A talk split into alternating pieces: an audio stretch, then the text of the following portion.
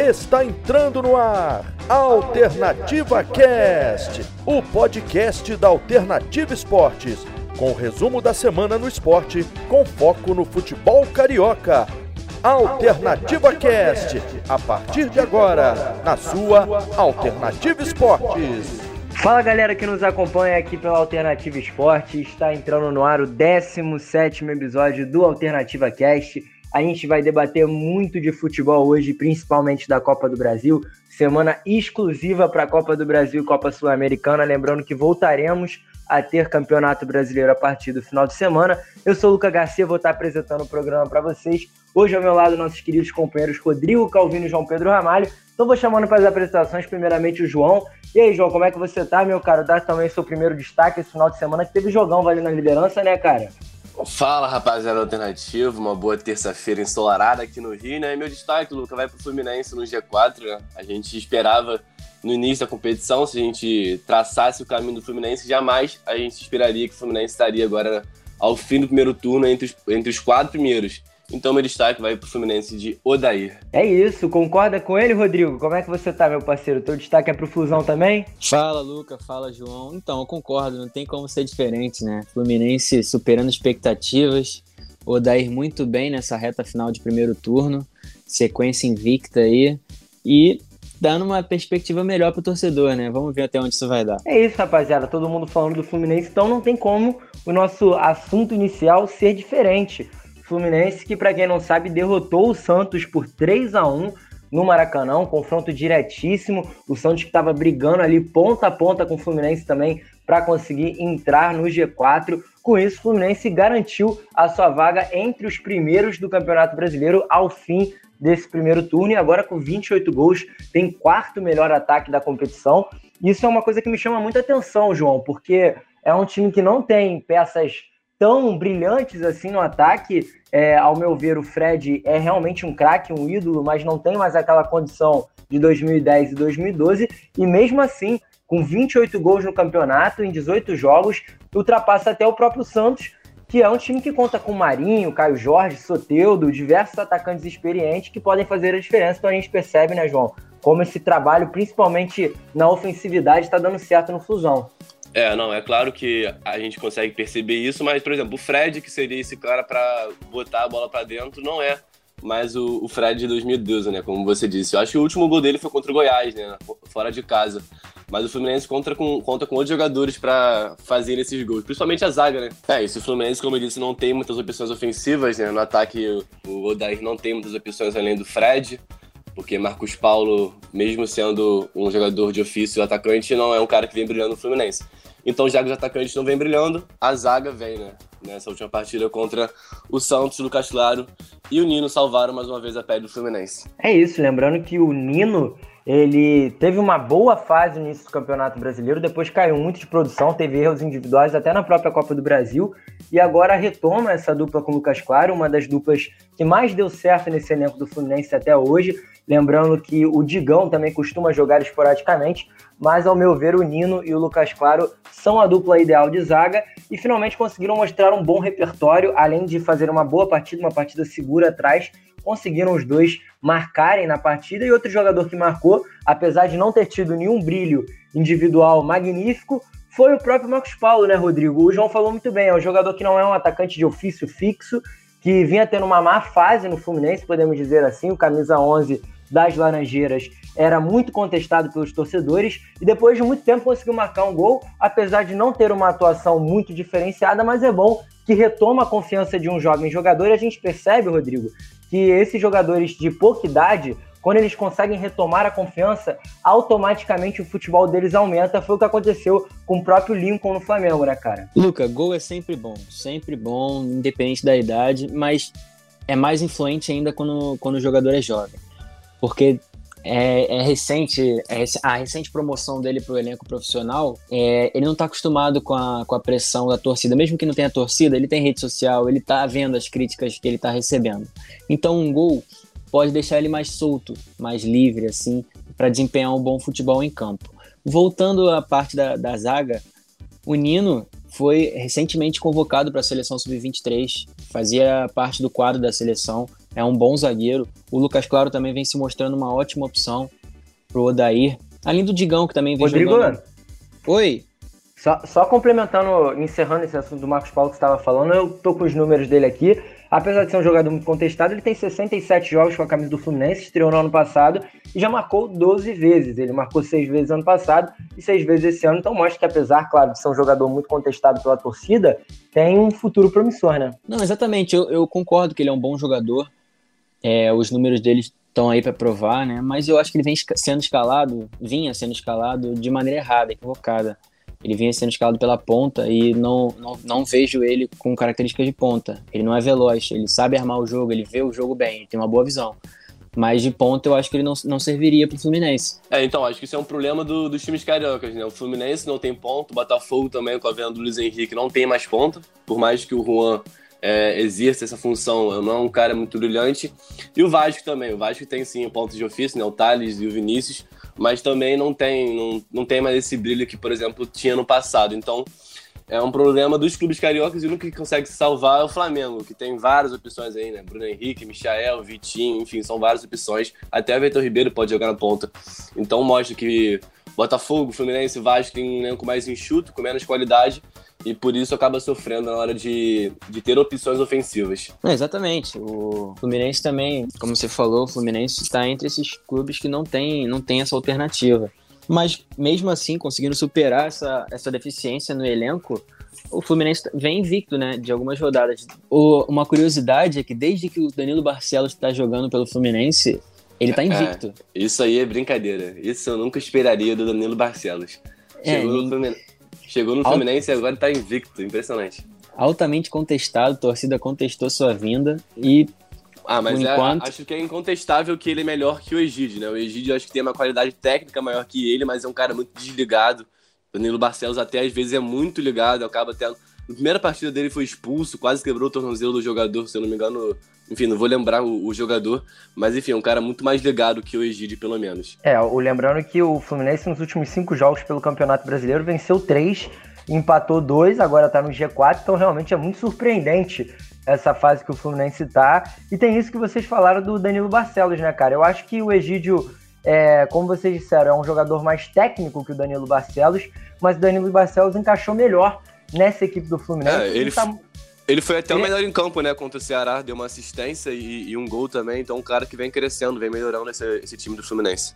Muito participativo, né? Um cara muito participativo no ataque. É, erra às vezes, né? Alguns erros bobos, até pelo nível de, de. no nível do atleta que ele é, mas muito participativo. Foi uma boa descoberta ao meu ver, do Fluminense. Acho que mandou muito bem tirar ele do Botafogo, até porque com a chegada do Vitor Luiz, não, não vejo ele tendo muito espaço, né? Se ele tivesse permanecido nessa equipe do Botafogo. Acho que um outro ponto interessante de se falar, João, vou ficar, vou ficar com você aqui, é que o Fluminense teve 55% de posse de bola contra o Santos e finalizou 17 vezes contra 9 da equipe Santista.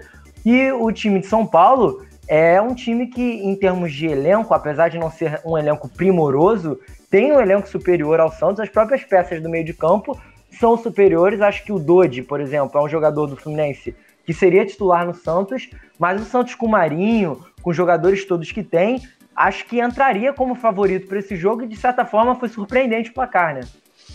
Ah, eu não, falo, não falaria que foi surpreendente, porque acho que seria injusto com o trabalho que o Odair vem fazendo. Não é à toa que o Fluminense é, tá nesse pelotão de cima, estava entre os seis e agora já está entre os quatro. Então acho que seria injusto a gente falar que o Santos era favoritíssimo para vencer o Fluminense no Maracanã. Acho que pela questão do elenco, como você disse, por ter um elenco é, maior e com mais qualidade também, peças importantes como o Marinho, que é um dos destaques do campeonato, Soteiro também, que agora está de saída, enfim. É um time que realmente tem mais qualidade que o Fluminense mas o time do Dair tem também suas virtudes.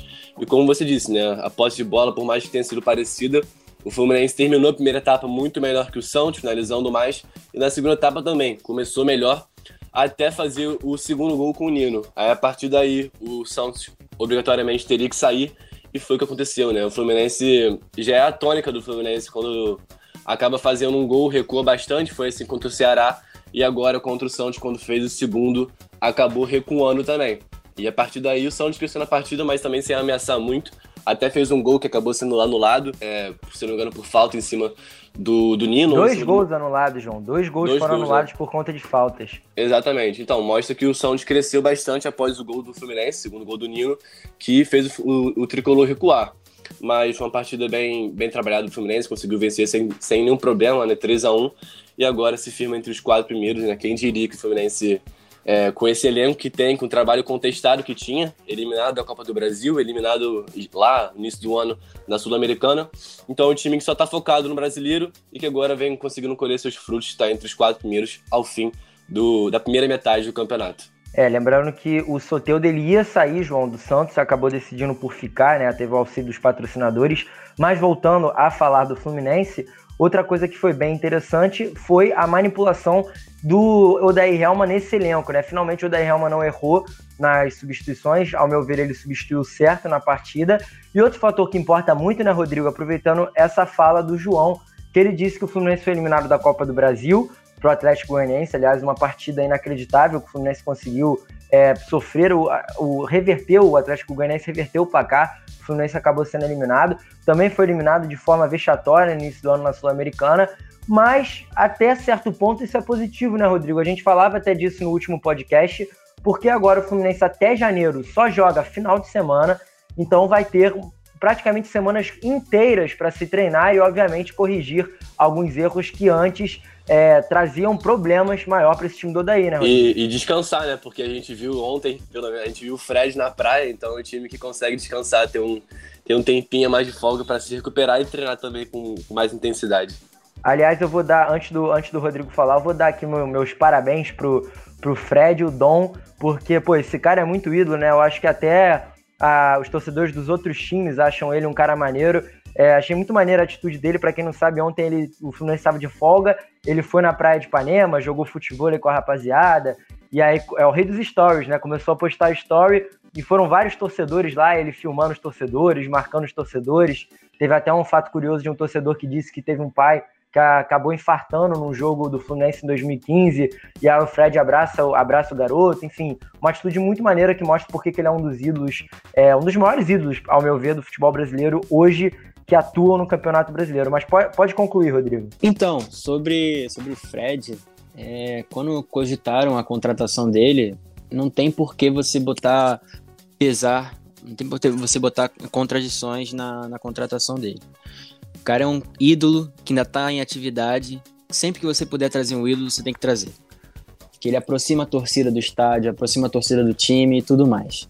E sobre as eliminações nas outras competições, o Fluminense, apesar de ser eliminado, está dando sorte, porque consegue, com o elenco curto que tem, consegue um bom desempenho e está com uma boa pontuação no Campeonato Brasileiro. Eu acho que se tivesse em outras competições, isso não, não estaria acontecendo, porque o Odair teria que rodar um pouco mais o elenco e não tem, não tem peças de reposição tão boas. Então, acho que no, no, primeiro momento, é claro, a torcida ficou triste, mas agora tá vendo com bons olhos essas eliminações. Para complementar sobre a partida de, do último domingo contra o Santos, eu não achei o não achei a vitória surpreendente. Eu achei a forma com que essa vitória foi conquistada surpreendente. Foi um domínio amplo do Fluminense. Primeiro, em tempo, primeiro tempo inteiro foi domi, dominado pelo Fluminense. Só tomou o gol no primeiro tempo porque estava com um a menos no lance do gol do Marinho. A bola cruzada ali pela esquerda, onde o Danilo Barcelos está fora do campo, sendo atendido. Mas fora isso, domínio amplo do Fluminense. E com Rodrigo, alguma... Oi, pode falar. Também vale ressaltar a categoria que o Marinho teve para finalizar aquela bola, né, cara? Impressionante aquele toque ali que ele deu sem, sem espaço nenhum, conseguiu, ao meu ver, marcar um golaço. Não, o Marinho tá merecendo uma oportunidade na, na seleção. A Lutite tem que ter uma oportunidade de Marinho, tá jogando demais. Finaliza de longe, de perto, é, pelo lado direito, vai centroavante tá jogando muito bem, merece uma oportunidade. Não, é complementando também o, sobre o jogo que eu tava falando, o Fluminense teve um amplo domínio no primeiro tempo. Teve alguns lances, assim, polêmicos do VAR. Eu, eu anularia os dois gols também. Mas eu acho que um lance capital do jogo foi a não expulsão do, do Hudson numa entrada no Soteudo, na, na ponta esquerda, é, que ele só recebeu um amarelo. Para mim, aquilo ali era, era entrada para vermelho e poderia mudar a tônica do jogo. É, eu lembro desse lance, né? Foi um lance por trás, né? Puxado de contra-ataque e o Hudson chegou por trás num carrinho, né?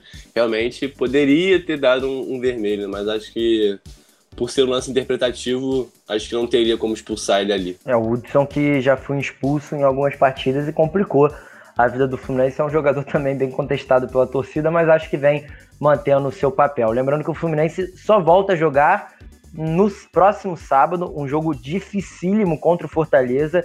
Apesar do Fortaleza ter sido eliminado na Copa do Brasil, é um, um excelente time, né, com um trabalho magnífico do Rogério Ceni mas a gente vai debater melhor esse, esse, esse jogo no próximo episódio da sexta-feira, porque agora a gente vai entrando no nosso último assunto sobre o Campeonato Brasileiro, que é no jogo da liderança, o jogo que teve nesse fim de semana, no domingo, o jogo da liderança entre Flamengo e Internacional, jogo em Porto Alegre. E que jogaço, né, João? O Flamengo que foi amassado no primeiro tempo pelo Internacional, Gustavo Henrique e Isla errando dois, duas coisas bizonhas, é, do Gustavo Henrique, eu acho que a torcida esperaria um erro desse nível, né? Um jogador que é também muito contestado, que realmente tem umas atuações muito esquisitas para conseguir a titularidade em um jogo tão grande como esse da liderança. Mas o Isla, um erro, ao meu ver, tão bobo quanto do Gustavo, do Gustavo Henrique, que gerou os dois gols do Internacional de graça.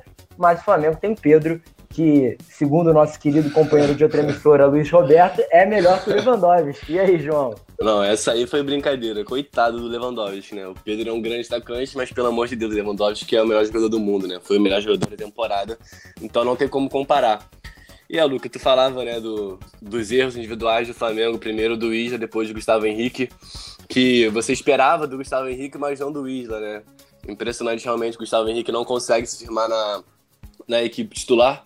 Primeiramente, o Isla erra também, né? João, então, eu, fala, eu, eu, eu, acho até importante lembrar, é claro, pra gente não ser injusto, né? A gente brinca, o nosso podcast também tem essa pegada da brincadeira, mas o Gustavo Henrique vinha tendo boas partidas até ele, até ele se lesionar. Contra o Corinthians era um jogador que tinha subido de produção, inclusive é. na ausência do Rodrigo Caio, era uma boa opção ali pelo lado direito, mas o problema é que ele faz isso, né? Ele deu um passe ali de graça pro, pro, pro Galhardo. Eu não entendi muito bem como é que foi essa jogada. É, então, ele era um baita, um baita zagueiro no Santos, chegou no Flamengo não conseguiu repetir as mesmas, as mesmas atuações que ele conseguia fazer no, no Santos. E eu até questionava, né, por que o, o Domi não começa com a dupla dos sonhos, né, como você costuma chamar, Luca, na zaga, Natan e o Noga. O Noga entrou contra o Corinthians no, próprio, no lugar do próprio Gustavo Henrique entrou muito bem também. Então, eu não sei por que o Domi não tenta, talvez por ser uma zaga muito jovem, né, enfim.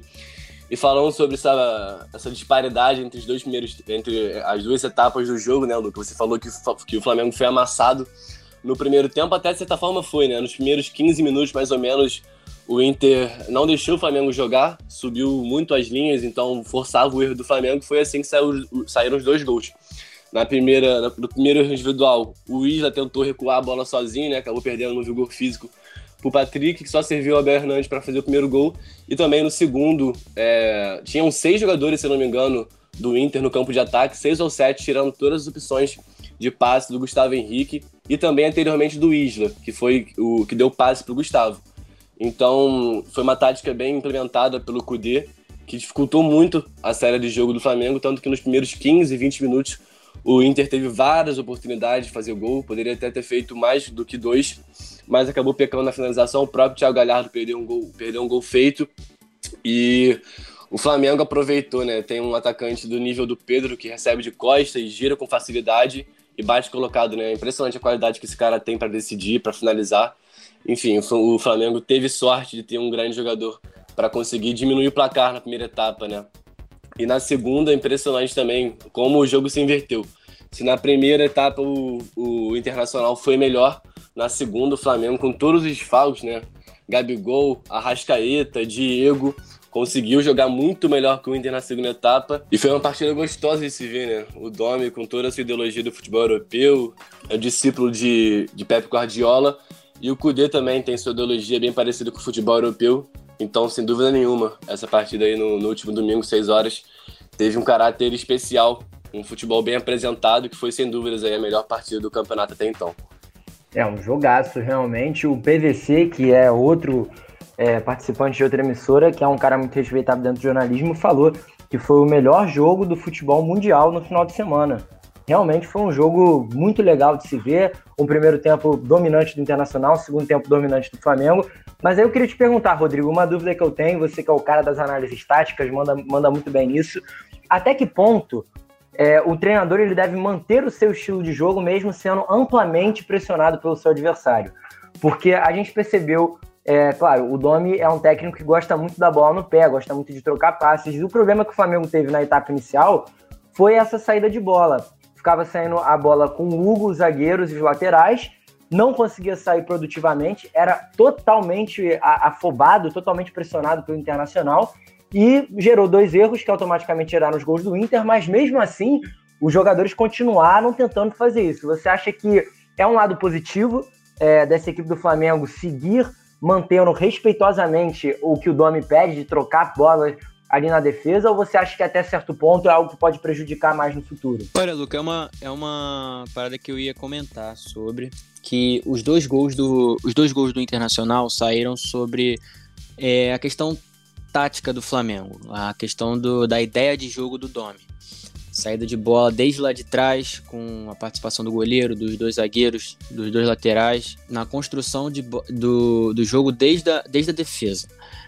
Assim, para fazer isso, você tem que ter uma confiança muito grande do treinador nos seus jogadores. E até hoje, não, até ontem, na verdade, não, até o último jogo não, não havia tido falhas. Então não tem por que eles, eles mudarem o esquema. Depois da falha, eu acho que eles podem ver que que o adversário está se dando melhor, mesmo que eles tenham treinado, tudo assim, tenham uma confiança alta. Eles têm que perceber que para aquele jogo não vai dar certo. O treinador tem que perceber isso. Ele tem que abdicar um pouco das convicções e mudar durante o jogo. E isso é o que faz bons treinadores.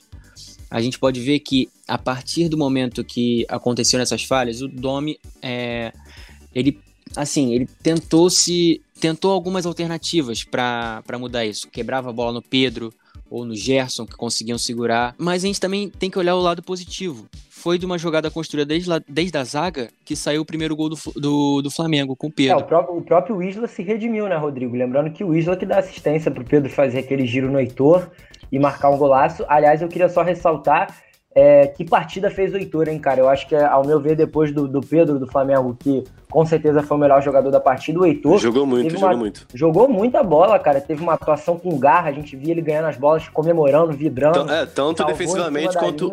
Exato, tanto ofensivamente quanto defensivamente, ele foi uma arma do Inter, né? Ele salvou dois, dois gols seguidos em cima da linha, né? Impressionante esse jovem do Inter. Muito legal, é. porque ele era a terceira opção do elenco, né, Rodrigo? Só, só antecipando rapidinho, é a terceira opção do elenco, porque o, o Saravia se machucou, o Rodinei automaticamente é a segunda opção, mas é emprestado pelo Flamengo, não pode jogar contra o seu clube. E aí o Heitor, como terceira opção, amassando, assim, jogou muita bola. Ele foi, para mim, o melhor jogador do Inter, claro. O Thiago Galhardo ainda marcou um gol de cavadinho impedido, que o cara tá iluminado, mas o Heitor teve uma atuação impressionante, né, Rodrigo? Pode, pode completar. Não, exatamente. Eu ia, eu ia ressaltar alguns nomes, entre eles o Heitor, que também quase deu uma assistência para um gol inacreditável perdido pelo Abel Hernandes de cabeça. Eu nunca vi esse. O Abel Hernandes, não, para mim, é fraco tecnicamente. Perder aquele gol ali com dois minutos de jogo é brincadeira. Mas outros nomes que eu ressaltaria também, além do Thiago Galhardo, do Pedro, o Patrick do Inter, que mandou no meio de campo na primeira etapa. Jogou muito também esse cara muito forte, ganhava todas as divididas. Ele ganhou do, do Isla no primeiro lance, ganhou Exatamente, totalmente determinante. E o Gerson, pô, jogou pela ponta esquerda, jogou de armador. É, e falando muito. Falando sobre o Gerson, rapaziada, no, no, primeiro tempo eu fiz a transmissão e o Roberto e o Márcio Nova, que era o comentarista na ocasião, falavam e eu também percebi isso, que na primeira etapa ele estava muito preso à esquerda, não tendo a liberdade que ele costumava ter. E na segunda etapa acho que o Dom percebeu que tendo um Gerson muito preso, o Flamengo acaba perdendo muito na criatividade, na rotação da bola, enfim, nas soluções ofensivas. E na segunda etapa, não sei se você percebeu isso, Luca, que ele acabou sendo mais centralizado, tendo mais liberdade para flutuar tanto pela esquerda quanto pela direita, e foi assim que saiu o gol de empate, né? Ele que recebe a bola na esquerda, é, afunila para o meio e cruza de direita para Everton Ribeiro fazer o gol. Não sei se você percebeu isso, que na primeira etapa ele estava jogando mais aberto, é, mais é, fechado para a esquerda, e na segunda etapa, o Domi conseguiu perceber que ele, na, centralizado, flutuando, rendia muito mais. É, o Domi parece cada vez mais ter o conhecimento do elenco, né, João? Porque a gente vinha ressaltando nos episódios anteriores que o Vitinho não consegue ter uma boa atuação aberto nas pontas. Automaticamente o Domi parece ter escutado nosso podcast, né, João? O cara é inteligente, escutou a Alternativa Teste, fez as mudanças táticas mediante aos nossos comentários e colocou o Vitinho jogando numa função que fazia o Arrascaeta, aquela Isso. função atrás, atrás do atacante. Foi assim que começou a partida. O Vitinho atrás do Pedro e o Gerson aberto na ponta Isso. esquerda, Posição essa que o Gerson fez contra o esporte contra o Atlético Paranaense. O Gerson jogou aberto. Só que contra o Internacional, não teve como o Gerson jogar. Por quê? Porque o Marcos Guilherme jogou ali também pelo lado esquerdo, bloqueava a passagem do Felipe Luiz, e quando a bola chegava no Gerson, o Gerson ficava sem ter opções de passe. Isso. O Dome esperto conseguiu fazer essa troca na segunda etapa, inverte o Gerson de posição com o Vitinho. O Gerson esbanja uma categoria impressionante. Tanto é que na assistência que ele dá para o Everton Ribeiro, ele dá de perna direita, que é a perna ruim dele, milimetricamente para a cabeça do Everton Ribeiro, que tem 1,74m, e cabeceia no cantinho, marcando um golaço. Então a gente percebe como que esse elenco do Flamengo é diferenciado. Eu só queria ressaltar mais uma vez a atuação de dois caras. A gente está falando das atuações individuais, e pode até com, até com você, João, que você é um admirador do futebol dele também, que é o Natan, cara. O Natan teve mais uma vez uma atuação muito segura. O SofaScore, que é um site que costuma avaliar a média dos jogadores, é, eu tava vendo, o Natan tem uma média de 7,52 nos seus sete jogos como titular no Flamengo. Não teve nenhum jogo que ele foi abaixo de 7,10. Então, para um zagueiro, é uma atuação muito segura. E o Pedro fazendo tudo. O Pedro dando drible, dominando, avançando. Pode falar, Rodrigo é a, é a nota mais alta, foi a nota mais alta da partida, é a média mais alta da partida. Na, foi junto, junto com o Felipe Luiz, exatamente. Junto com o Felipe Luiz foram as duas maiores notas da partida. O Pedro, o Pedro... foi com quanto? O Pedro foi com quanto na nota? Não, Cara, não. Então... O, a média dele antes da partida era maior entre todos os jogadores ah, titulares. Sim, entendi. Não, realmente foi uma grande partida do, Natan. Eu acho que o único erro dele foi, se eu não me engano, no segundo lance de perigo do Internacional, que ele tenta sair jogando, erra. E o próprio Heitor, se eu não me engano, é ele que rouba a bola e finaliza para defesa do. Mas, é, do. Então, foi mas mesmo assim uma grande partida do Natan. Vem consolidando aí sua vaga entre os titulares. E acho que quando o Rodrigo Caio voltar, acho que a dupla titular vai ser o Natan e o Rodrigo. E quem sabe o, o Noga de segunda opção, porque Léo Pereira e Gustavo Henrique, por enquanto, não conseguiram se firmar.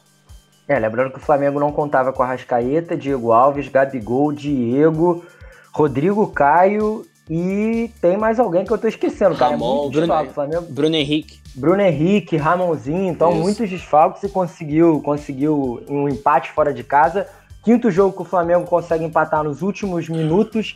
E aí o próprio Domenech Turren, o Flamengo divulgou um vídeo, né, do Domenech Turren dando um esporro quando acabou o jogo nos jogadores, falando que é, a partir de agora em jogos de mata-mata não se pode levar gols, porque nem todo jogo vai, vai conseguir recuperar nos últimos minutos. E aí a gente já entra no assunto da Copa do Brasil, Rodrigo. Copa do Brasil que o Flamengo vai enfrentar na próxima quarta-feira o Atlético Paranaense, fora de casa. Lembrando que o Flamengo já ganhou do Atlético Paranaense no Campeonato Brasileiro por 3 a 1 o Flamengo é o melhor visitante do Campeonato Brasileiro, mas Copa do Brasil é outro lance. Atlético Paranaense é o atual campeão, apesar de estar muito mal, de viver uma fase muito ruim, inclusive demitiu o seu treinador Eduardo Barros, demitiu o diretor de futebol, que, que era também o, o André, que jogou no, no Corinthians, então é um time que está em reestruturação, mas realmente, o Flamengo não pode levar tantos gols como leva e não pode sempre tentar recuperar no fim da partida quando leva gols, né, Rodrigo? Não, exatamente, ainda mais em partida de Copa, porque o gol, o gol tomado vale, vale muito. Então, mas falando sobre a partida em si, não acho que o Flamengo vá sofrer contra o time do Atlético Paranaense. O time do, time do Paraná vem muito mal. O Flamengo, se jogar a bola que tá jogando, passa tranquilamente, vence os dois jogos. Para mim, é essa é a minha opinião. Vence os dois jogos se jogar um futebol de nível que já vem apresentando. É, eu concordo plenamente com você. Acho que o Flamengo é muito superior ao Atlético Paranaense e ainda vai contar com os retornos de Bruno Henrique e do Diego Alves, João. Diego Alves que não atua desde agosto, na, naquela rodada que o Gabigol também acabou se machucando contra o Santos, o Gabigol que fez o gol acabou se machucando, tem muito tempo, quase dois meses que ele não joga. E aí, você acha que é o momento dele assumir a titularidade? Olha. Ele vai renovar por dois anos, mas eu não sei não, hein, cara. O Neneca, difícil. É, é uma pergunta difícil de ser respondida, cara, mas acho que é inevitável que o Diego Alves vai voltar a ser o titular do gol do Flamengo, porque, cara, pô, ele é ídolo do Flamengo, ganhou Libertadores, salvando o Flamengo, ganhou Brasileirão também, ajudando muito. Então acho que seria muito injusto com um cara que deu dois títulos impressionantes em um ano espetacular do Flamengo barrar ele. Por mais que o Hugo seja sem dúvida um goleiro espetacular, acho que tem até um potencial para ser melhor do que o Diego Alves. Vem fazendo grandes atuações, mas é até uma pena falar isso, porque eu gostaria de ter o Hugo no meu time. Acho que qualquer torcedor gostaria de ter. É, ele seria titular, talvez, em várias equipes do Brasil, mas realmente, Diego Alves, por ser um jogador mais experiente, por ter todo o respeito e a idolatria da torcida rubro-negra, eu acho que é inevitável que ele vai voltar a, ao gol do Flamengo. Mas o Hugo também é um grande goleiro, com certeza vai ser a, a, a opção imediata para caso o Diego Alves se sinta dores novamente, né? É um, um goleiro mais velho, e, consequentemente, pode sentir novamente algumas dores e o Hugo com certeza vai ser a melhor opção para esse gol do Flamengo. Cara, então, é a minha opinião, o Flamengo tem três... Rodrigo, três... Oi. Só, só para você complementar também, porque eu acho que você pode vir a falar disso. Para quem não se recorda, em 2017, é, quando o Flamengo teve aquela passagem breve do Dorival Júnior após a saída do, do Reinaldo Rueda, o Diego Alves estava machucado e quando ele voltou, o, o Dorival Júnior manteve o César no time titular. E aí isso gerou um conflito danado internamente, quase que o Diego Alves foi parar no São Paulo. E agora tem essa situação também. O Diego Alves está muito tempo fora e o Domi já falou algumas vezes que ele não vai botar jogadores só pelo nome para ser titular. E aí fica naquela. Imagina se ele mantém o Hugo, o Diego Alves que vai renovar, vai, tá prestes a assinar um contrato de dois anos renovando com o Flamengo, não aceita, gera um conflito interno. Eu acho que isso não Cara. vai acontecer, até porque o Diego Alves já está muito identificado com o Flamengo. Mas é uma situação sempre a, a, a se pensar, né? Pode falar, João. É, então, só pra a gente desenhar essa atmosfera, né? Naquela época o técnico era o Dorival. Se a gente for pegar também o respeito que o, o Diego Alves. Naquela época o momento do Flamengo era outro também. Exato, né? exato. Então, é. o Diego Alves, por ser um jogador de, de nível europeu, treinava com técnicos europeus, ele sabe muito bem a ideologia que o Domi tem. É uma ideologia totalmente diferenciada, é um cara muito superior ao, ao, Dorival, com todo respeito ao Dorival, que tem muita história no futebol brasileiro. Então, até também comparando com o momento que o Flamengo vivia naquela época, não, não vinha bem, tinha investido bastante, não tinha ganhado nada até o momento, então realmente era, era, era de se esperar que, que o clima não tivesse bom. Mas agora o Diego Alves já é ídolo, é ídolo do Flamengo, coisa que ele não era nessa época do Dorival, já é identificado, já ganhou o título pra caramba, então acho que não teria problema. Até porque acho que a relação dele com o Hugo também deve ser muito boa. Não falando que a relação dele com o goleiro na época do, do que o Dorival botou seja ruim. Mas acho que agora a cabeça do Diego é outra, ele já é ídolo, não tem por que ele se desgastar com o Flamengo nesse momento. É, para mim são dois fatores determinantes, né? A, a pouca idade do Neneca, do Hugo, porque ele ainda tem muita estrada, né? Ele não precisa, não precisa ser imediatista essa, essa vaga titular. Ele pode ficar, daqui a dois anos ele ainda vai ser jovem, quando o contrato do Diego Alves acabar, ainda vai ser muito jovem. E o outro fator, para mim, determinante, esse é o mais determinante de todos. O Flamengo está em três competições. Tem plenas condições de ter um revezamento aí. Não precisa ficar só o Diego Alves já agarrando. O, o Hugo pode ser o goleiro do Brasileirão e o Diego Alves das Copas. Isso acontece lá fora, lá na Europa isso acontece. Tem dois goleiros de grande, de grande nível, eles revezam nas competições. E para mim isso é bem viável no, no caso do Flamengo. Diego Alves viveu isso no Valência. Exato, eu acho que é mais um garoto do Ninho que daqui a alguns anos, caso o Flamengo queira fazer um dinheirinho a mais, é mais um garoto do Ninho que vai ser vendido aí por algumas milhões de cifras. Com certeza, daqui a dois anos ele vai ter 23 anos, ainda vai ser muito novo. Só pra gente encerrando esse bate-papo do Flamengo, uma notícia que saiu hoje foi que o Pedro e o Bruno Henrique estão na lista de suplentes da seleção brasileira caso algum atacante se machuque. Então eu vou um por um, rapidão. João, concorda com essa lista de suplentes ou acha que, por exemplo, no lugar do Bruno Henrique poderia ser um Marinho ou um Thiago Galhardo? Acho é, que o Pedro é indiscutível. O Pedro é indiscutível, mas eu acho que o Bruno Henrique, assim, dá para discutir. Porque por mais que ele seja um grande jogador, fez a sua melhor temporada no passado, mas é, nessa temporada não conseguiu repetir as mesmas atuações que teve na temporada anterior. Então, justamente o que você disse tem o Thiago Galhardo iluminado, 15 gols em 17 jogos é brincadeira, é um nível absurdo. E o Marinho também fazendo uma grande temporada. Então acho que pro lugar do Bruno Henrique, o Tite poderia ter pensado no próprio Marinho, que eu acho que é a mesma posição, né? Características parecidas. Então acho que o Marinho poderia ser uma melhor opção para essa seleção. Concorda com ele, Rodrigo? Concordo sim. Para mim, Bruno Henrique foge um pouco do, do discurso mesmo do Tite de merecimento é, de apresentação em campo. O Thiago Galhardo e o Marinho vêm apresentando melhor desempenho, melhor futebol. Então, para mim, essa não tem desculpa essa, essa, esse nome na lista do Bruno Henrique para mim era Marinho, ficaria entre Marinho e Thiago Galhardo, sim. E aqui, rapidinho, vocês acham injusto o Tite convocar o Pedro e não convocar o Thiago Galhardo? Porque eles estão fazendo praticamente a mesma função, né?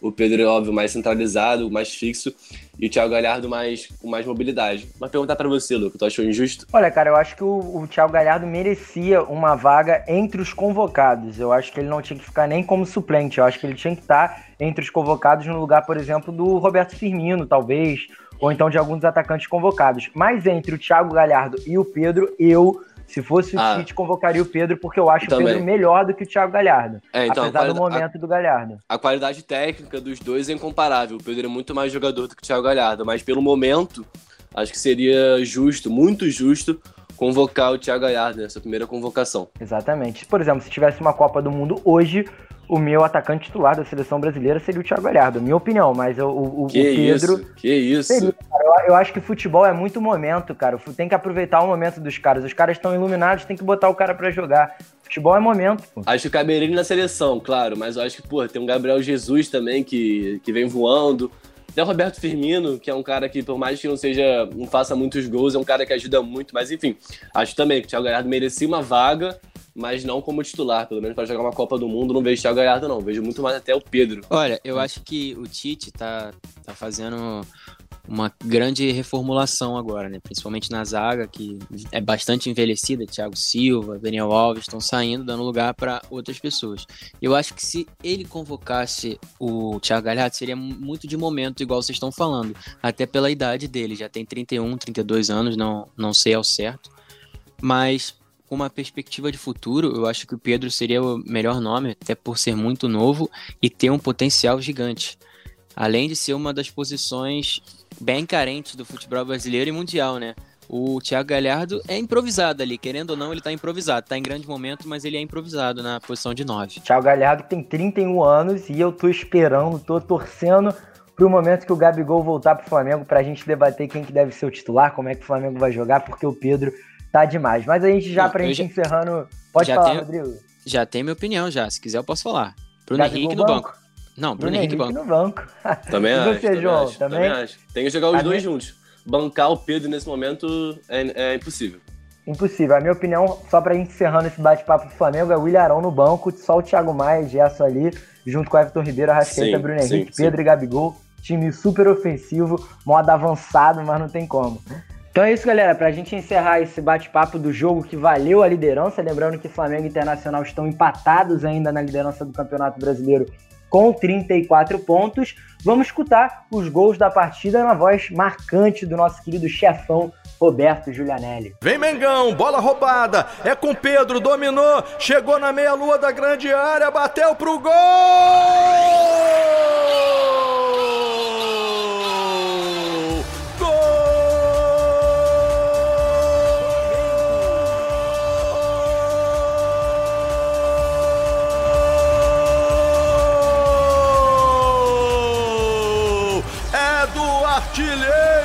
Pedro! Camisa 21! Ele roubou a bola na intermediária, na vacilada da saída de bola do Internacional. Foi conduzindo, ninguém marcou. Chegou na meia-lua, escolheu o canto e colocou no fundo da rede, empatando o jogo no Beira Rio. Pedro Pedro, camisa 21, devolveu para o Gerson pelo bico esquerdo da grande área. Passa, passa, Lincoln. Ele não passou. O Gerson teve que recuar. Devolveu agora para o Lincoln, para o Felipe Luiz, para o Gerson. Trouxe para dentro. Atenção, ajeitou para a perna direita. Everton Ribeiro bateu no canto. É gol!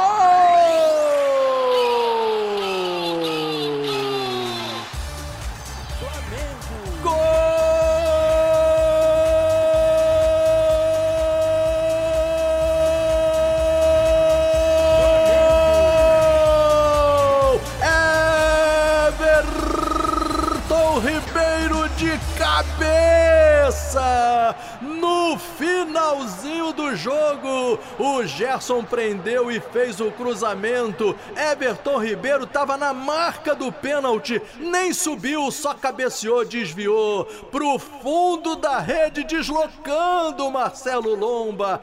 Everton Ribeiro, camisa número 7, empata o jogo pro Flamengo no Beira Rio. Quando eram decorridos 50, 50 jogados no segundo tempo. Mas é isso, rapaziada. Outro clube que joga na Copa do Brasil é o Botafogo. O assunto da vez agora é o Botafogo, Botafogo e Cuiabá, oitavas de final da Copa do Brasil. Jogo hoje, a gente está entrando no ar na nossa programação da Alternativa Esporte, como um pré-jogo dessa partida.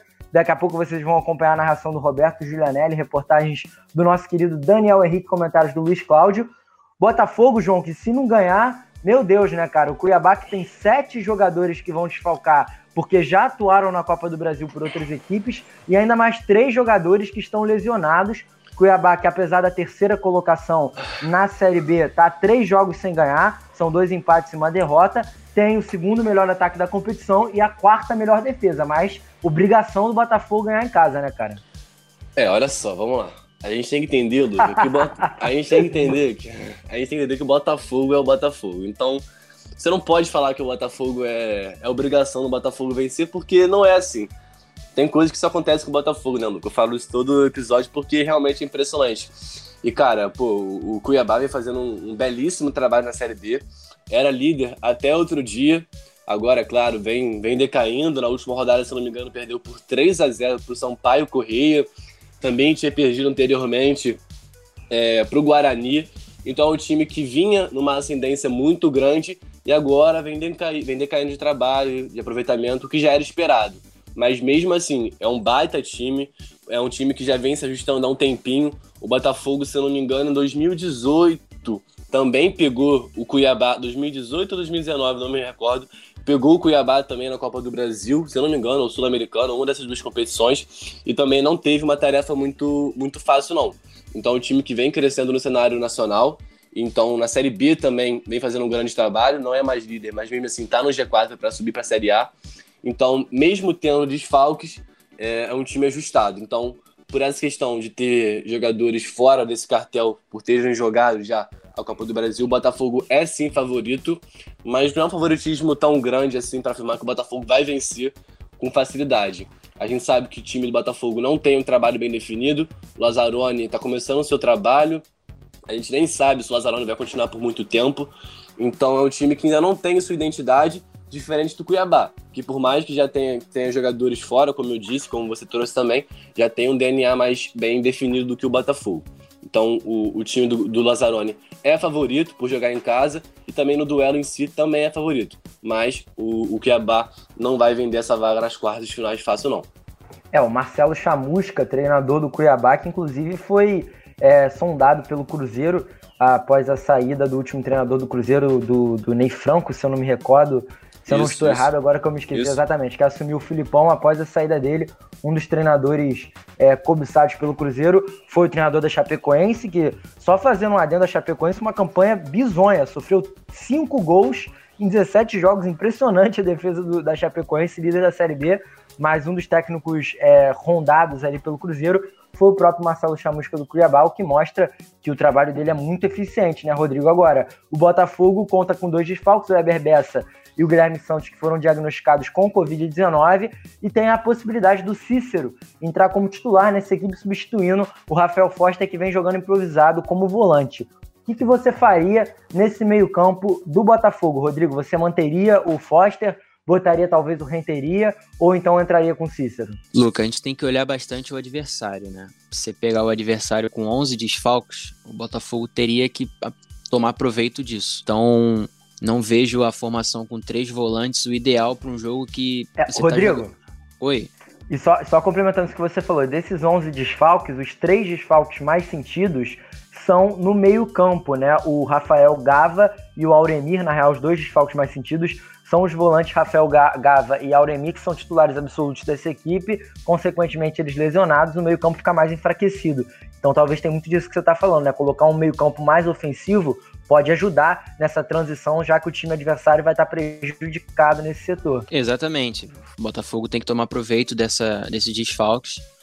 É, não acho que jogando em casa, precisando fazer o resultado, joga, a alternativa que com os três zagueiros com Rafael Foster não se, seja a melhor.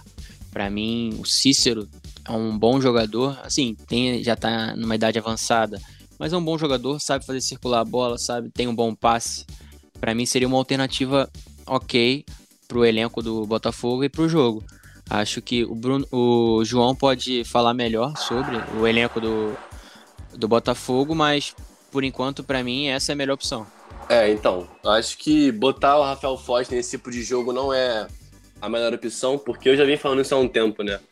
A gente não sabe se o Rafael Foster é muito zagueiro para ser volante ou se ele é muito volante para ser zagueiro. Porque aonde ele joga ele não vem conseguindo se firmar.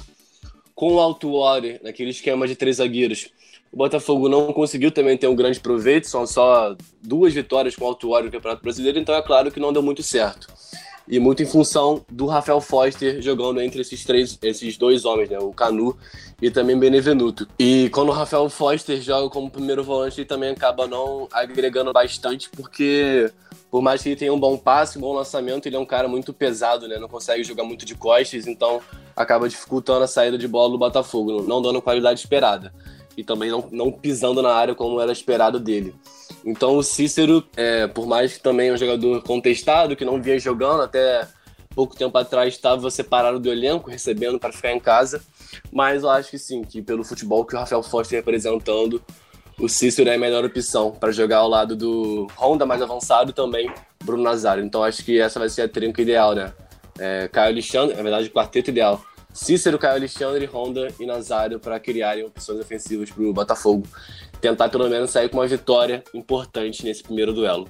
João, o, o Matheus Babi e o Calu estão disponíveis para a partida, correto? Então, por que não botar no time, talvez, claro, eu duvido muito que o Bruno Lazzaroni vai fazer isso, mas por que não talvez colocar um time mais ofensivo, é, deixar o meio de campo com o Honda e o Carlos Alexandre na proteção, claro, aí você abdicaria da função ofensiva do Honda, é. mas botar um trio ali com Bruno Nazário, Calu e Juan, ou então tirar o Juan e colocar um, uma espécie de um 4-4-2 com o Bruno Nazário e o Calu mais por dentro, e mais à frente o Pedro Raul e o Matheus Babi. Você acha que essa Luca, poderia. Pode falar, pode falar, Rodrigo. Vou te interromper, porque para mim, essa formação que você tá querendo, que você está propondo pro Bruno Lazzaroni, você abdica do melhor jogador do time tecnicamente, que é o Honda. É, você, você botando ele numa função mais defensiva, você abdica de um bom passe para frente. Então a criação cai muito. Mesmo você botando mais gente ofensivamente, você perde na questão ofensiva, tá entendendo? E, e a gente percebeu também que quando o Honda, a partir da saída do Altuori, e também lesão do Bruno Nazário, quando o Honda é, começou a jogar mais avançado, ele cresceu muito de rendimento e agora está sendo, o, se não o melhor, um dos melhores jogadores do Botafogo nesse atual momento. Então acho que seria injusto com, com o Honda recuar nesse momento também não seria nada proveitoso para o time do Botafogo recuar ele, porque pela qualidade técnica que ele tem, finalização, bom passe, até marcação ele tem, chegada na área também. Então, acho que recuar ele em função de melhorar a série de bola não é a melhor opção. E falando sobre o ataque, Luca, formação ideal é uma incógnita, cara. Eu ainda não consigo perceber a melhor opção para o Botafogo. Não sei se é melhor botar as duas torres, Babi e Pedro Raul juntos, algo que não vem rendendo bastante talvez tentar três atacantes com o Juan aberto. A, a, o Calu teria que jogar aberto também, porque vai botar quem na outra ponta, Luca? Vai botar quem? Babi? Pedro Raul? Não tem. Então, é isso que eu tô falando. O Botafogo não tem pontas para jogar nessa função. O Weber Bessa poderia fazer, talvez, essa função, mas tá com Covid, então é difícil a gente afirmar quem vai ser esse cara. Provavelmente, se o Azarone começar com três atacantes, quem vai jogar aberto vai ser ou o Babi, fazendo uma função de jogar um pouco mais aberto, mas também centralizando, ou o próprio Calu, que não tem velocidade, já é um jogador mais velho, que não vem rendendo esperado. Enfim, a gente não sabe. Eu queria muito testar, queria muito ver o Calu centralizado, porque a qualidade, o poder de finalização a gente sabe que ele tem. O poder de decisão também dele é diferenciado. Então queria ver um dia o Lazzaroni testar o Calu centralizado, com talvez o Juan por uma ponta, Babi pelo, pela outra, o Eder Bessa, ou jogar Calu e Babi, os dois atacantes, um atrás do outro ali, para tentar modificar um pouco essa, pelo menos, autoestima do, do Calu, que por enquanto não rendeu o esperado. Exatamente, talvez o Calu jogar ali numa posição como, como o Domenech Torrent botou o Vitinho no time do Flamengo, né? Aquela posição atrás do atacante, dando mais liberdade para ele. Só uma informaçãozinha que vai agradar o torcedor do Botafogo é que o Botafogo conseguiu acertar com Honda a extensão do contrato dele até fevereiro, até o fim de fevereiro, que é quando o Campeonato Brasileiro acaba, né? Em tese, o Honda que veio no início do ano é, iria embora, né? Teria o seu contrato encerrado em dezembro, mas agora com essa extensão do Campeonato Brasileiro por conta da pandemia, o seu contrato também foi estendido, o que mostra também a vontade do jogador de permanecer na equipe. A gente já encerrando esse bate-papo do Botafogo, já falamos do jogo do Flamengo também, então vamos dar uma passada rápida nos outros confrontos da Copa do Brasil. Lembrando que a Alternativa Esporte vai transmitir todos os jogos, exceto o jogo entre Santos e Ceará, por conta do horário, né? 4 horas da tarde da próxima quarta-feira. Um horário um pouco complicado da gente fazer transmissões, mas o, a Alternativa Esporte vai transmitir todos os outros jogos. Algum destaque especial, João, para as outras partidas entre Grêmio e Juventude? Temos também o jogo do Internacional com o Atlético Goianiense, Bragantino e Palmeiras, Corinthians e América. É, e só trazendo um adendo aí que o nosso grande amigo Daniel Henrique, que nos ouve nesse momento, acabou de passar. O Nazário também prolongou o contrato, então mais uma peça que, que vai ficar no Botafogo até o fim do campeonato. E respondendo sobre a sua questão sobre a Copa do Brasil, destaque, enfim, eu acho que o destaque vai para uma Copa do Brasil muito equilibrada, talvez a mais nos últimos anos, porque a gente não viu nenhum duelo entre gigantes assim no futebol brasileiro. É claro que um Santos e Ceará tem seu respeito, Flamengo e Atlético Paranaense também tem, mas acho que essa Copa do Brasil tem tudo para chegar nas suas fases finais, até com clássicos, né? Clássicos regionais, clássicos estaduais então tem tudo para chegar nas fases finais só, só gigantes. É isso. Algum destaque também nessas, nesses jogos das oitavas da Copa do Brasil, Rodrigo? Pelo visto, vamos ter muitas emoções. Já começamos tendo muitas emoções, né? São Paulo e Fortaleza que empataram em 3 a 3 no primeiro jogo. No segundo jogo, 2 a 2 O Fortaleza fez os dois gols no segundo tempo. Foi para as penalidades, 10 a 9 para o São Paulo nas penalidades. São o que não está faltando até então é emoção, né, cara? É, para mim, alguns destaques, é, além do jogo dos ótimos jogos do Fortaleza contra o São Paulo, que deu São Paulo, né, do Diniz, sobre o Rogério Ceni. Acho que o confronto entre Corinthians e América Mineiro tem muita pressão pro lado paulista, né? Ah, o América Mineiro vem de uma sequência de vitórias, jogando o favoritismo, equilibrando um pouquinho o favoritismo, né, do, no confronto. Mas fora isso, vejo outros confrontos sem favoritos claros. Santos e Ceará também, né? É um bom jogo. Até o Flamengo e o Atlético Paranaense também é um bom jogo. Mas enfim, isso a gente vai debatendo ao longo da semana. Com certeza, hein? Pode falar, Rodrigo. Não, ia, ia concordar com, com o que o João falou. O Santos e Ceará também um jogo sem, sem favorito, sem favorito claro. O Ceará é um time arrumadíssimo e o Santos tem alguns, alguns ótimos jogadores, como Soteudo, Marinho que a gente já citou anteriormente no início do podcast, mas é, não tem favorito não. É, tem que esperar e ver quem vai jogar melhor em campo, né? Copa do Brasil sempre uma competição muito maneira da gente ver, porque também dá a oportunidade de times com menor expressão conseguirem avançar nas fases e, quem sabe, conquistar um título importante. É Aliás, tem tempo, né? E é a competição que mais paga também, né? Paga até mais que o brasileiro. Paga muito. Paga, paga, até mais que Libertadores, ou não? Exatamente. A competição que mais paga, possivelmente, para os clubes brasileiros, mais de 70 milhões, é muito dinheiro. E tem tempo, né? Tem tempo que um time de pequena expressão não consegue levantar esse caneco. Seria muito, seria muito maneiro, claro, a gente torce, torce para os times do Rio, mas seria muito maneiro um Juventude, um Atlético Goianiense, algum time de menor expressão conseguir levantar. Se eu não me engano, a última equipe que conseguiu esse tempo foi o Santo André, talvez, contra o Flamengo, se eu não estou errado. E também tivemos o próprio Juventude ganhando 99 contra o Botafogo, pro desespero dos torcedores alvinegros. Mas pra Paulista, gente encerrar... olha, Paulista também ganhou do Fluminense também. Enfim, os é, Wagner Mancini e Nenê esse time. Wagner Mancini e Nenê. Olha, Luca, dado o chaveamento, minha torcida vai pro Juventude. Juventude e Grêmio, eu vou fazer esse jogo, por sinal, na próxima quinta-feira, ao lado do, dos nossos queridos Roberto Giulianelli e também do Renato Ximenes. Vou ter essa grande honra de transmitir essa partida, um jogaço primeiro jogo dessas oitavas. Mas já encerrando esse bate-papo sobre a Copa do Brasil, vamos passar para nossa pauta final, não menos importante, claro, porque é sobre o Vasco da Gama. Vasco da Gama com novo comandante, novas contratações para enfrentar um novo adversário numa nova competição sul-americana. O Vasco retornando suas partidas na Sul-Americana. Dessa vez contra o Caracas da Venezuela, faz o seu primeiro jogo também na próxima quarta-feira, a partir das nove e meia da noite, em São Januário. Começar falando com você, Rodrigo, porque é um fato curioso que a gente falava em off, né, cara? O Caracas ficou preso 10 horas no aeroporto, rapaz, até conseguir autorização para entrar no Brasil. As coisas já estão começando a dar errado pro time venezuelano, né? É, e torcedor vascaíno também espera que dê em campo, errado em campo. Não, não basta só ficar 10 horas no, no aeroporto, não. Isso tem que refletir dentro de campo. Mas sobre o confronto, é, Caracas é uma equipe sem tanta expressão continental, mas vem de uma Libertadores, né? É, foi eliminado na última rodada, vai ser um confronto difícil para o time do Vasco, até pelo desempenho dentro de campo que o Vasco vem exercendo, né? É, tá mal, mal, tá jogando mal futebol, fraco, é, nível técnico e físico bem abaixo. Tem que torcer para o Sapinto conseguir extrair melhor em campo do, dos seus jogadores, que possivelmente não vai contar com o Germancano, um dos destaques do time. E só complementando o que você está falando sobre esse trabalho do Ricardo Sapinto, eu acho que ele já conseguiu dar um pouco, uma pala do que ele vai demonstrar nesse trabalho no Vasco. Na sua primeira partida como comandante, de fato, à beira do campo, contra o Corinthians, a gente já viu algumas aproximações, alguns movimentos que a gente não via, a gente não costumava ver uh, no time do Ramon, então é um cara que eu tenho pelo menos esperança de ver um bom trabalho dele, é claro, não comparando com o Jorge Jesus, mas acho que ele tem tudo para fazer esse Vasco jogar bola, porque contra o Corinthians, pelo menos o Vasco conseguiu jogar.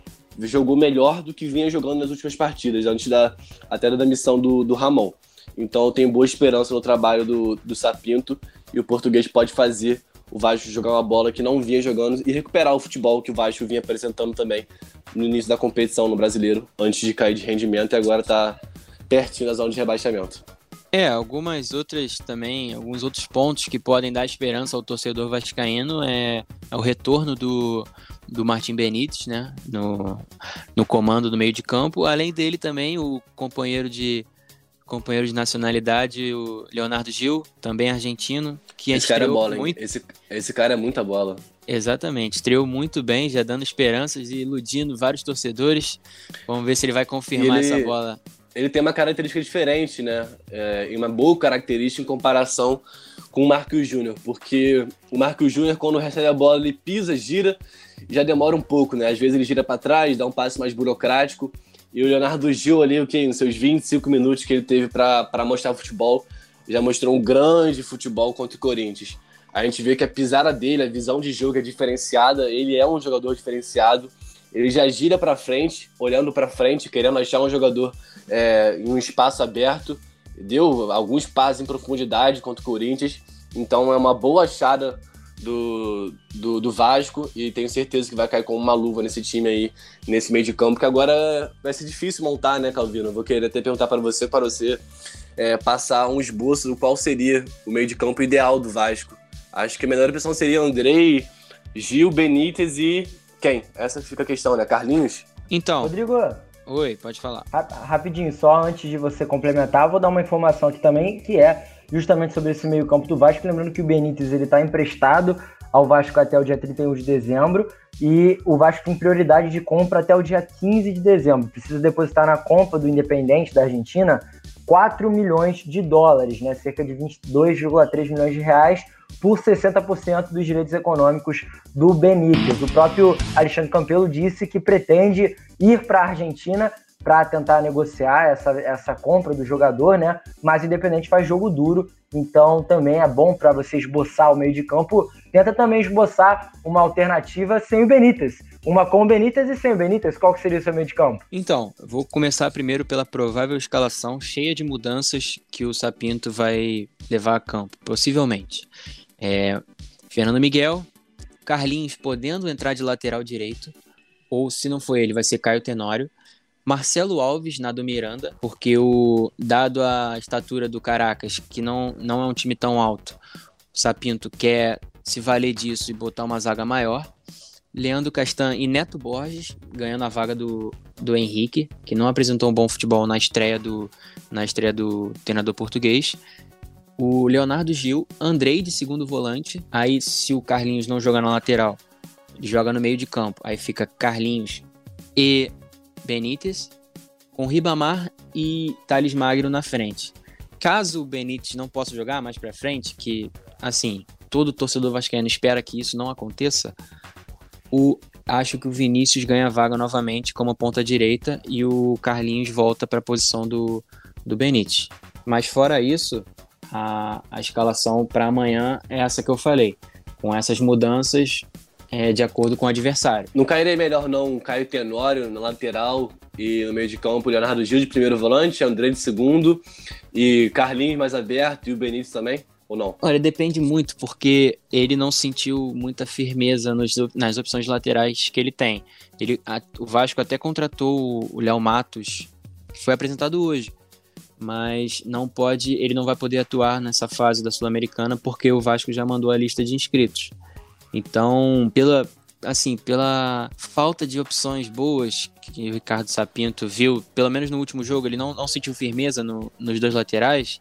Eu acho que ele pode, ele tende a improvisar o Carlinhos, mas se ele não improvisar, vai o Caio Tenório sim e o Carlinhos vai pro meio. Entendi, mas pelo amor de Deus também, né? Neto Borges, com todo respeito a quem o contratou, todo respeito à pessoa que o Neto Borges possivelmente é, mas acho também que ele não é um jogador para nível do Vasco, assim como o Felipe Cardoso, né, Lucas? A gente sempre fala do Felipe Cardoso que não é nível de Fluminense, e acho que Neto Borges também é um jogador que, por enquanto, pelo menos ao meu ver, ainda não mostrou futebol para ser dono da vaga do Henrique, por mais não tenha jogado tão bem contra o Corinthians, é um jogador que tem muito potencial, é muito jovem e tem mais bola também que Neto Borges. É, assim como o Juan, no Botafogo. Nossa, então todos os times do todos os times do Rio, exceto o Flamengo. O Flamengo eu não consigo ver um jogador assim que não seja é, que, que entre e, destoe muito do, dos seus titulares. Mas voltando a falar do Vasco, o Vasco que inscreveu, você falava dos inscritos na Sul-Americana, Rodrigo, o Vasco que, que inscreveu 46 jogadores, né? Uma, uma precaução é, para evitar que aconteça um surto de Covid, alguma coisa do tipo, e complique a vida, e eu acho que uma vitória. A, do Sapinto exatamente contra o Caracas, lembrando que o campeonato venezuelano, rapaziada, voltou há pouco tempo, foi um dos últimos campeonatos a voltar, com a volta do campeonato argentino no próximo dia 30, já decretado, o único campeonato na América do Sul que ainda não retornou foi o boliviano, então, com o campeonato venezuelano já Essa... de volta, são, é, a tabela lá é dividida em dois grupos, né? Grupo A e Grupo B, um grupo com nove times, outro com outro, com oito. O Caracas derrotou o Zamora na sua primeira rodada por 1 a 0 no último dia 25. Então, chega em alta, entre aspas, apesar de ter perdido uma vaga nas oitavas de final da Libertadores. Na última rodada, como o Rodrigo disse, foi muito curioso porque o Caracas perdeu por 3 a 0 do Boca Juniors e o Libertar, que foi o time que se classificou, perdeu de 4 a 2 do Independente Medellín, último, último time do grupo, mas esses dois gols é, fizeram essa diferença no saldo de gols e classificou o time paraguaio. Então, realmente, Rodrigo, caso o Vasco vença de um time que estava na Libertadores, num grupo difícil com o Libertar e Boca Juniors, quase se classificou, teve a mesma pontuação do Libertar, que é um clube muito tradicional no Paraguai, dá confiança para as próximas partidas também do Campeonato Brasileiro, né? Sim, exatamente. O Vasco tem, tem essa questão da confiança. No início do campeonato vinha muito bem e agora vem de cinco derrotas seguidas no Campeonato Brasileiro, tirando totalmente a confiança dos jogadores. Por exemplo, posso citar o, o Henrique, que estava sendo muito elogiado, mas vem fazendo seguidas assim mais atuações, jogando muito pouco. É tudo questão de confiança, né? Ô, Rodrigo. Oi, pode falar. Eu acho, eu acho que o time inteiro do Vasco caiu de rendimento, né? O próprio Benítez também. Claro, tem todo um crédito, mas por enquanto não vem também apresentando um futebol espetacular nas últimas partidas. Até o Cano também tá numa seca aí, se não me engano, de oito partidas. Então o time inteiro do Vasco caiu de aproveitamento. Sim, é, o, é, a, é a grande questão, né? O Vasco era muito preciso nas finalizações. Não, nunca apresentou um ótimo futebol, mas era muito eficiente. Que era, foi no, no início do campeonato era o clube mais eficiente. Mas, como não, como não conseguiu repetir isso até agora, e a defesa também vem tendo suas falhas, caiu de rendimento, caiu na tabela. Isso é normal. É, a gente não esperava que o Vasco continuasse na, na, no topo da tabela, assim como a gente está surpreso com o Fluminense. Mas o Fluminense vem tendo mais alternativas do que o Vasco tem. Então, não, não estou surpreso com a diferença entre os dois clubes. Vocês estão me entendendo? O, o Vasco se complicou porque não tem tantas alternativas. Se sai um, sai um, um Germancano ou Martim Benítez, quem entra? No caso do Cano é o Ribamar. Vocês estão entendendo o abismo entre as opções? pô, Ribamar marcou um golaço de letra, Rodrigo. Não desvaloriza o cara. Hoje tem gol do Ribamar. Pô, amanhã tem, Rodrigo? Olha, tomara que tenha, mas acho difícil. O Ribamar é um jogador é folclórico, né? A gente brinca muito com ele, a gente tem musiquinha dele, mas querendo ou não, ele ajuda, porque é um jogador muito forte, tem uma, tem uma característica diferente do Germancano, tem mais presença física é, do que talento, né? Na verdade. Então, é uma boa opção para você ter no elenco. não, não vou mentir, eu gosto de ter o Ribamar no elenco. Mas é para uns 35 minutos do segundo tempo, onde o adversário já está cansado para ser titular, não, não tem como ele ser titular de Série A de um clube grande. Não tem como. Exatamente. Lembrando que o Vasco precisa ganhar esse jogo contra o Caracas, que depois viaja para enfrentar na Venezuela, uma altitude de 900 metros. Sempre, um pouco, sempre complicado jogar fora de casa contra times, times estrangeiros, principalmente em lugares que tem altitude. Né? Então a gente torce para o Vasco conseguir ganhar do Caracas e já adiantar a sua classificação para a próxima fase da Sul-Americana.